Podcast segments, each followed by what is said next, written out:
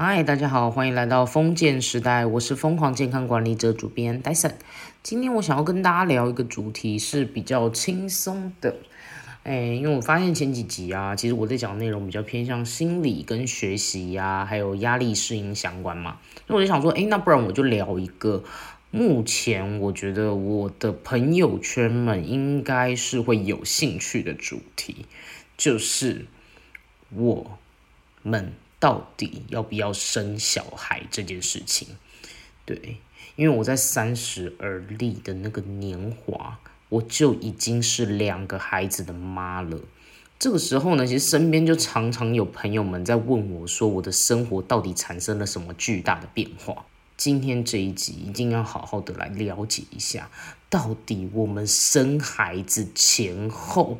到底有差的有多少？那面对要不要生孩子这件事情哦，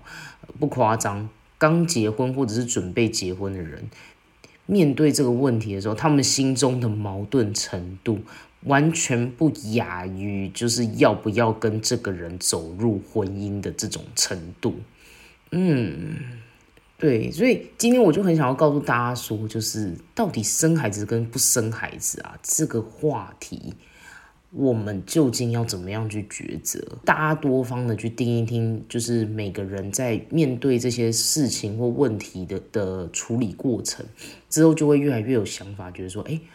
其实我是要生比较好，哎，或者是我不生比较好，哎，或者是我过一段时间再生，或许也不错，会对自己有一个更好的安排。对，那我当初为什么会生呢？其实我当初拥有第一胎，完全真的就是因为婆家。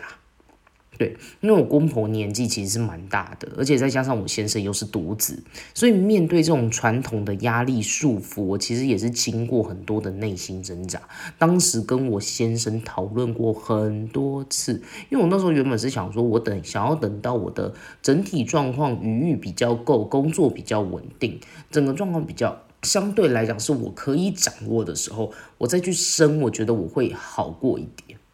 对，所以那时候其实经过了很多的算是调试，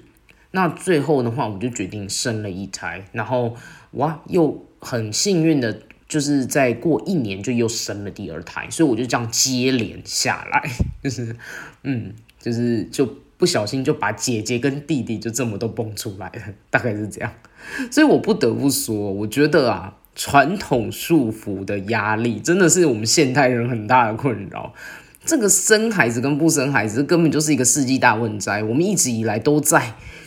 就是探讨这个问题，然后终究没有一个很好的答案。对，到底这件事情我们该怎么去调试？那很长啊，尤其是像是那时候刚结婚啊，就很多婆婆妈妈或亲戚朋友就一直在催呀，然后觉得很神圣的就跟你说，有吗？如果你不生的话，你们的婚姻绝对不会长久，或者是如果现在不生，以后你觉得你还生得出来吗？或者是你现在不生，你以后还有体力可以带吗？我们这么说都是为了你好。其实我有时候我都保持一种很怀疑的态度，诶，就是生与不生这件事情，应该是我们自己的事情，而不是别人的课题吧。那如果一个人的生或不生，它影响了一个人婚姻的最终解决时候，那其实是不是只也代表着自己跟伴侣其实并没有那么的合适？其实我觉得婚姻这件事情。它整体上面是有很多复杂的过程要去了解跟安排的。那大家所迷失或者是大家所认知的观点，应该也代表着一件事，就是至少可以看出一个社会现象是什么？其实婚姻这件事情真的不是两个人这么简单的事情，它中间掺杂的还有父母的期待以及家人的期望，甚至还。包含着一种华人社会里面孝道的这种概念，所以后来我就看着我的朋友们陆陆续续的都要结婚了，这个课题很快也会面临到了，所以呢，我就想来分享一下我自己的主观看法，对于要不要生孩子这件事情，究竟有没有一个好的思考方式？那我这边的话，就先跟大家分享一下我自己后来在生了以后我的转变是什么。不得不说啦，其实我本身并不是一个很排斥拥有孩子的人。那我自己的人生蓝图里面，本来就也是希望我在此生要有两个孩子，然后呢，我的人生版图里面也是希望未来是工作上是 OK 的，那拥有孩子，家庭是圆满的。为什么会这么想呢？因为我一直很希望可以孕育我的下一代，并且成为他有点像人生导师的那种自诩啦。对，所以我最终的话，我就是很希望说，我可以有个孩子，然后生养他，然后呢。可以给他一些思想的灵感，所以其实我是喜欢有孩子的哦。对，那后来只是因为说我在跟家人们沟通的情况下，让这件事情很提早的就发生了。哇，那总之我就是在拥有孩子之后呢，各种这种生理、心理，然后成长面、精神层面各种，我都产生了很大的不同。对，那我就分成三个区块来分享，分别就是心态面、生活层面，最后是成长面。对，第一个是心态面。我当我拥有孩子之后，我才发现到说，我对于一个小朋友可以有多大的包容度。对，就是我整个心态变得非常的柔软，而且呢，真的就是。很像为人母性一样，人家说怎么生孩子之后那种母性光辉会出来。我觉得我生完孩子之后，我的心态上面变得对孩子们有很大的包容性，可能是因为我拥有孩子了吧，所以我好像约略可以同理孩子们的开心、脆弱、难过、害怕的那种感觉。然后他们呢会想到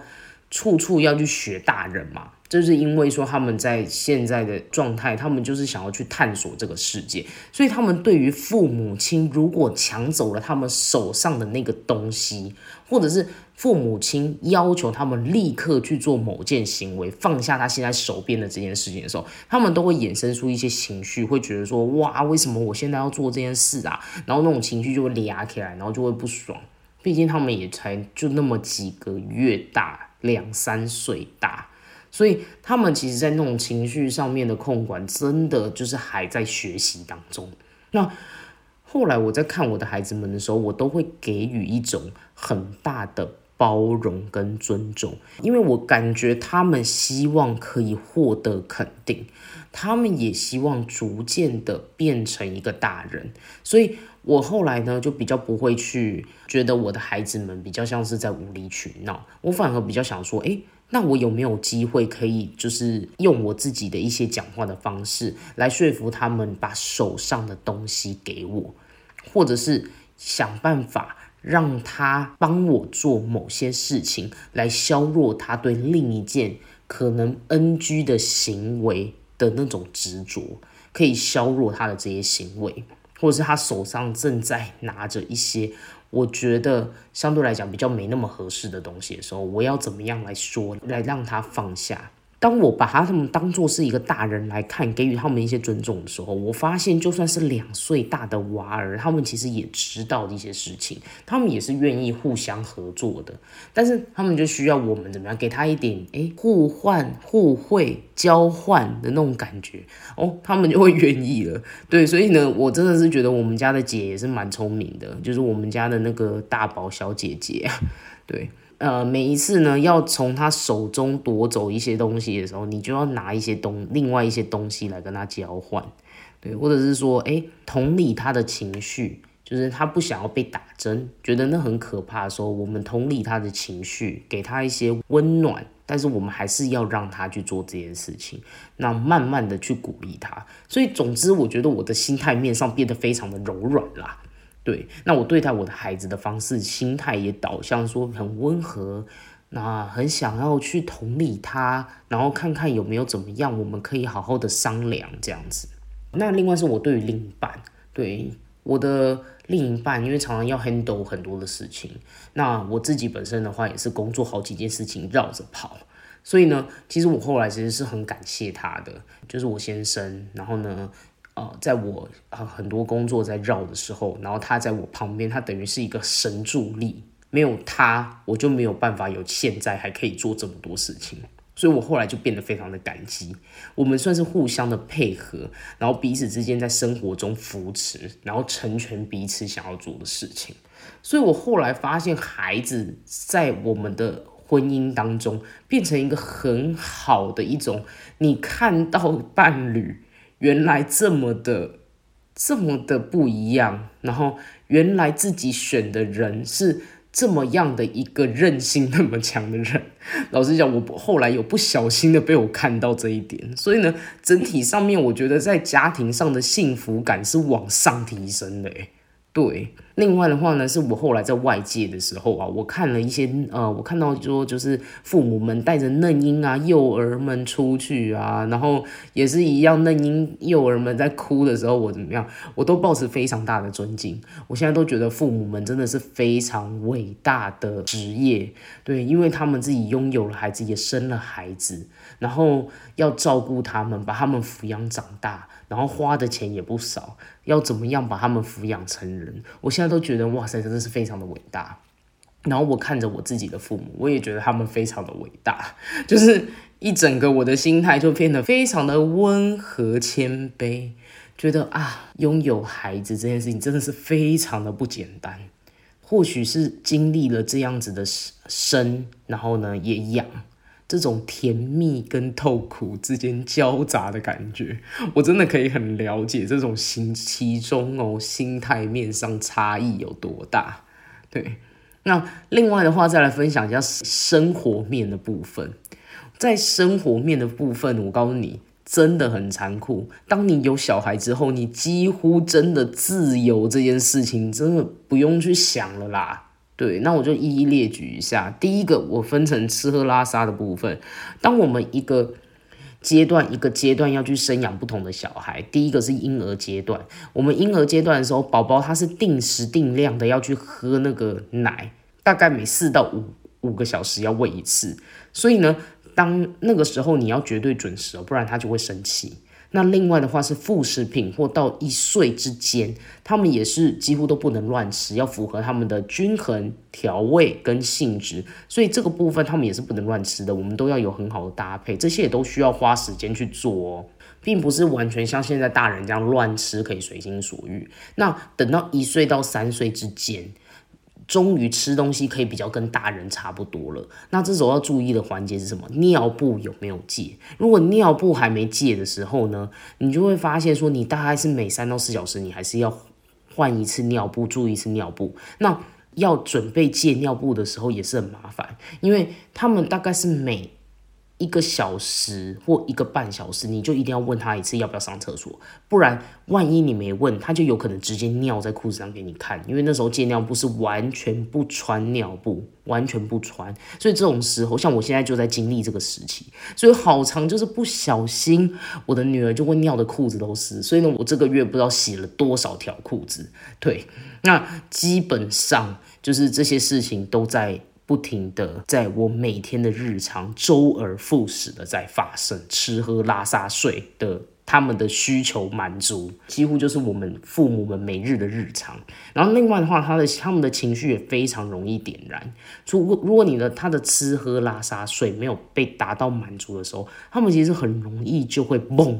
一发不可收拾的溃堤，然后我们就要想办法去。安抚或者是照顾他的情绪，所以这种时候就会变得真的是哇，有时候真的是精神也是在临界点。对，那另外的话是外出哦，外出的时候真的要啊准备非常多的婴幼儿的用品，大包小包，完全就是我们出门一定必备的常态，像是。呃，尤其是外出的时候，我们也要很注重什么？有没有尿布台，或者是有没有亲子厕所？因为会很容易发现说，如果没有像尿布台或亲子厕所，其实会非常的麻烦，因为我们不知道该怎么样帮小朋友去换他的尿布。对，所以呢，一开始原本以前就会觉得说，哎，为什么会有这么多的亲子餐厅啊、亲子活动空间啊？那后来我才发现说，有没有为什么我们在有孩子之后会比较常去一些卖场、百货公司或亲子友善店家？这完全就是被逼的啦。对，因为说去那些场合，我们才能比较方便的去照顾孩子。这件事情完全就是被逼，而且呢，第一个有水，然后呢又有厕所。那又有尿布台，所以我们可以非常的方便的来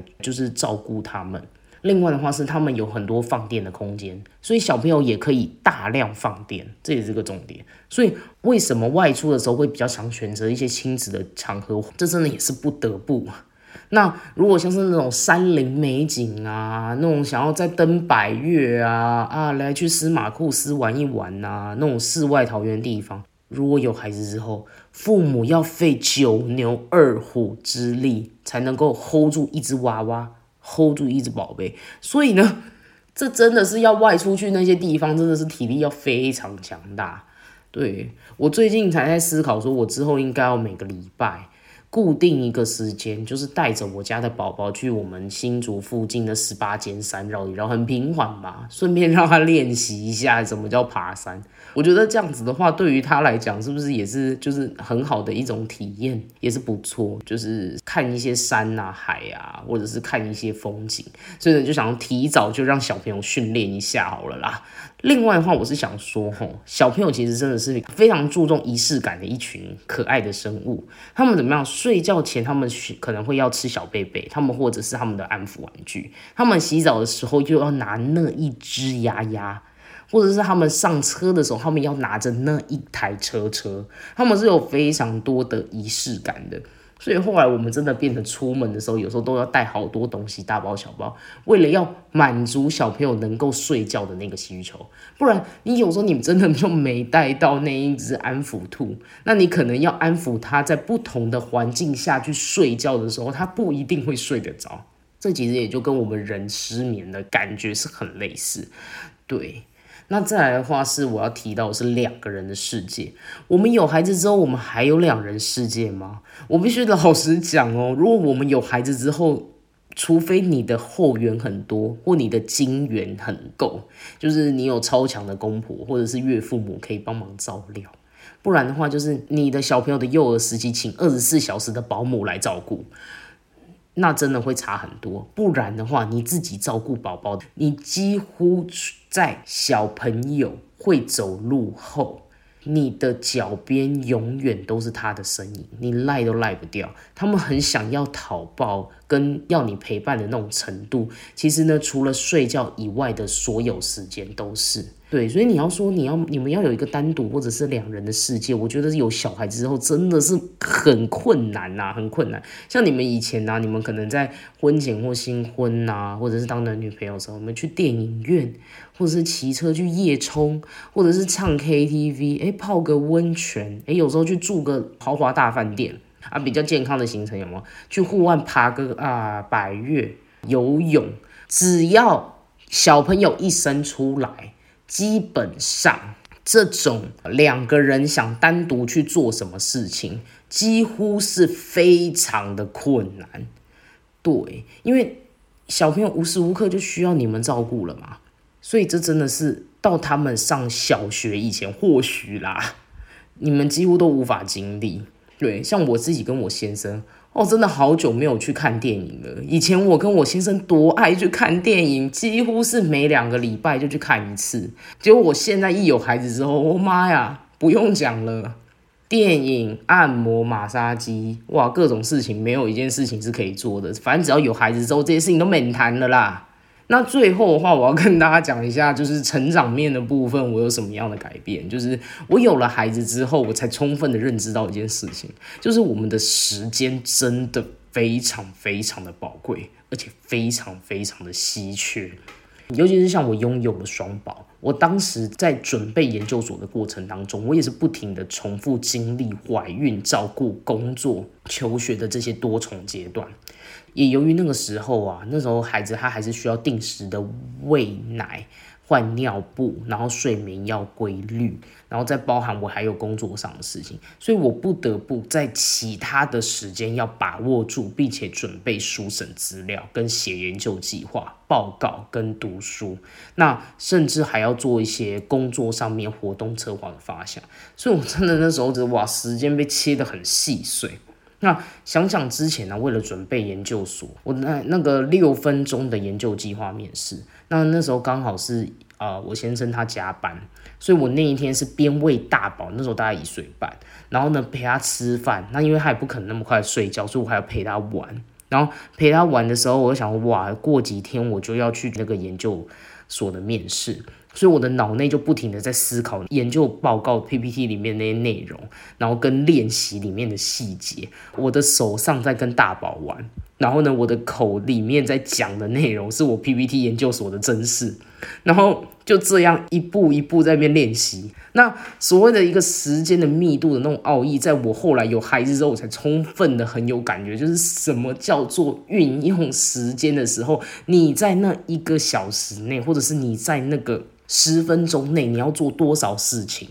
这完全真的都是被逼出来的。有孩子之后，我觉得我变得非常的自律，然后固定什么时间点晚上我就是要排好隔天的行程，然后空档的时间我就开始跳转各种工作的细节，怎么改良活动，怎么设计，然后下一步要做什么事情，我的灵感在哪里，我要做什么样的创作。就是在各种没有孩子的时候，你要很快速的开始去思考这件事情，然后每一个一段时间检视，然后优化时间运用的环节是否做得好，然后再去改良它。所以呢，后来我觉得拥有孩子之后，我的妈呀，整个人的生活心境都完全一百八十度的大转变，然后你的心态面跟工作面都要变得非常的自律，不然你就很容易出包。就不小心就出包了，就混乱了。对，虽然我后来其实发现呢，我还是在乎很多我比较没有那么 care 的层面，我的整体很多事情上面我还是乱七八糟。但是我只能说，我的在混乱中不停的成长，人生中一直在做取舍。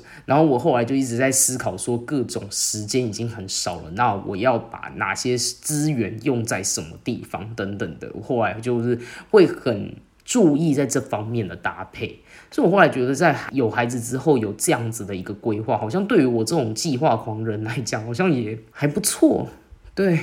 那最后以上呢，这就是我自己的拥有孩子们，尤其是现在还拥有两只阿宝之后的一个小小的经验谈。对，会不会听完之后大家吓到不敢生小孩？可是生小孩怎么这么麻烦？没有啦，我老实说啦，是我自己也把自己逼得太恐怖啦。但是说其实生小孩这件事情是真的有累，而且真的没自由。但我老实说，如果要我这样血淋淋的经历来跟你说，重新问我我。到底要找早拥有还是晚点拥有？因为我很确定我自己梦想的蓝图就是希望可以拥有孩子，所以呢，我后来思考，在我心智的锻炼跟升级版本后的自己，我觉得其实早点拥有也没什么不好啦。对啦，就有时候精神有时候真的是也会到达一种临界点，这样子会需要好好的啊。放松一下，所以呢，现在那种终点保姆市场，我觉得这个真的是一个很好的痛点啊。对，就是拥有一点余裕，可以有一点自己单独的时间，或者是跟伴侣单独的时间。我觉得这个终点保姆的市场，这个痛点真的是可以把它拿下。太累了，真的很累。然后另外的话是我看到孩子们那种。甜甜蜜蜜的这种笑容跟成长的那种感觉，我都觉得非常的疗愈，而且很有趣。像我后面啊，就是我蛮长的跟我的家人们，我的先生还有我的两只阿宝，然后一起到各种地方，算是各种去看看啦，对，晃晃那一些。然后有时候我在后面。就是拍照，看到他们三个在前面的时候，其实我会有一种很温暖的感觉。我觉得那种幸福感是没有，我真的没有办法用言语来形容。就是觉得哇，拥有了一个像这样子的家庭，然后大家互相扶持长大，然后未来他们也有他们人生的课题。嗯，如果我真的是。能够把一些思想带给他们，然后让他们可以有更好的沟通交流，甚至对于人生有更好的探索这个世界，体验这个人生。然后我觉得哇，这一切都是那么的幸福。所以后来对于我生了这两只宝宝之后，然后再看到他们每一次那个可那么可爱的脸，我就觉得啊，其实也值得了啦。所以最后我回归标题，到底生与不生？我觉得以终为始。是你最舒服的选择。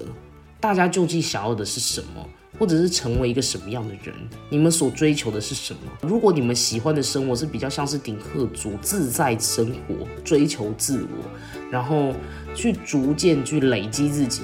那我觉得这样子也很好啊。其实只要知道自己跟另一半想要的生活模式是什么就好了。不用去太在乎说世俗的眼光或者是那种传统的绑架，因为如果你们的目标里面都不希望拥有孩子，那你们何必要一个孩子来束缚你自己？对不对？所以我老实说啊，我觉得生与不生这件事情，我自己真的认为就是你开心就好了，你觉得你舒服最重要。那 OK，那我今天就是分享一下我自己对于生与不生，然后我自己在生完之后一整个的经历都跟你们分享一下。那如果说大家有对于就是生小孩的这的议题呀很感兴趣，或者是觉得说哎有什么想法想要跟我多聊聊的，哎很欢迎在底下可以私信我哦。那很开心大家一路这样支持我的节目，我也很开心我有固定的听众来听我的 podcast。那我也会持续的努力，再把我这个节目慢慢累积，越做越好。那就谢谢大家的支持，让我们一起活出健康任性，累积你的生命超能力。我们下一集再见喽，拜拜。